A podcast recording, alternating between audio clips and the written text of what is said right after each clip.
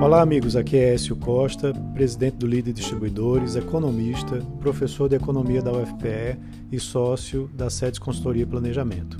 E vamos a mais uma agenda econômica Lide Pernambuco.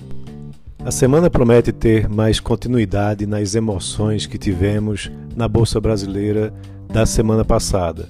Tivemos aí uma oscilação entre fortes altas e baixas é, no, no dia a dia, onde investidores ficaram muito atentos à reta final dos, dos resultados que foram divulgados das empresas e também e principalmente com o cenário fiscal, que tem elevado muito as preocupações do mercado.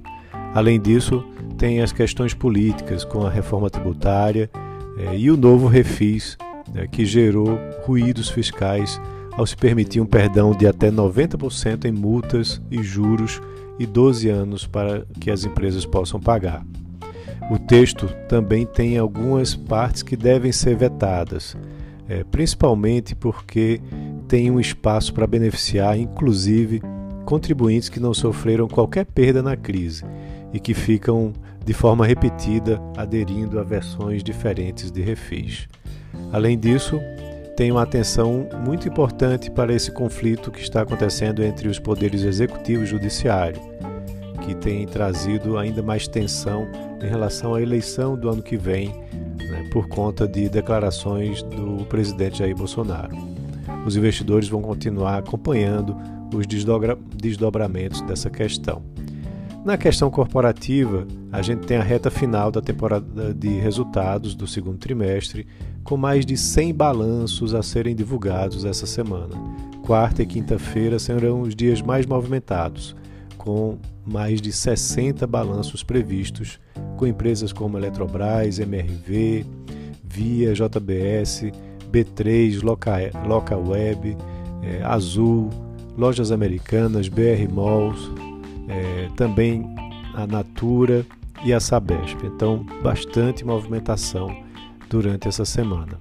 Com relação aos indicadores, a gente tem na terça-feira a divulgação da ata da última reunião do Comitê de Política Monetária, o COPOM, que elevou na semana passada a Selic né, para 5,25% e indicou que deve manter esse ritmo de alta de, em um ponto percentual. Então vale a pena ler o que vai ser divulgado nesse relatório.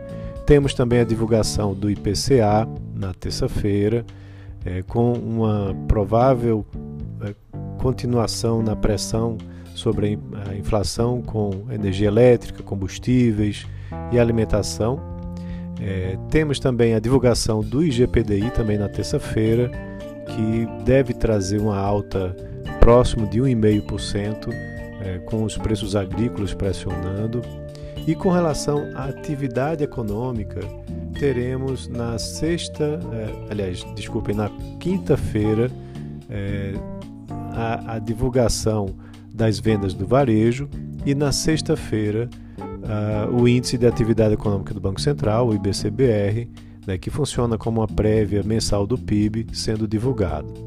Lá fora temos relatórios é, de empregos e o que chama muita atenção, o índice de preços ao consumidor, o CPI lá dos Estados Unidos, será divulgado né, com uma, um acompanhamento que é preciso é, ser feito com relação à inflação daquele país, né, que ajuda a determinar a taxa de juros de lá.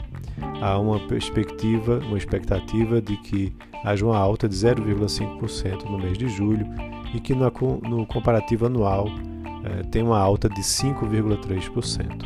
Então é isso, um abraço a todos e até a próxima.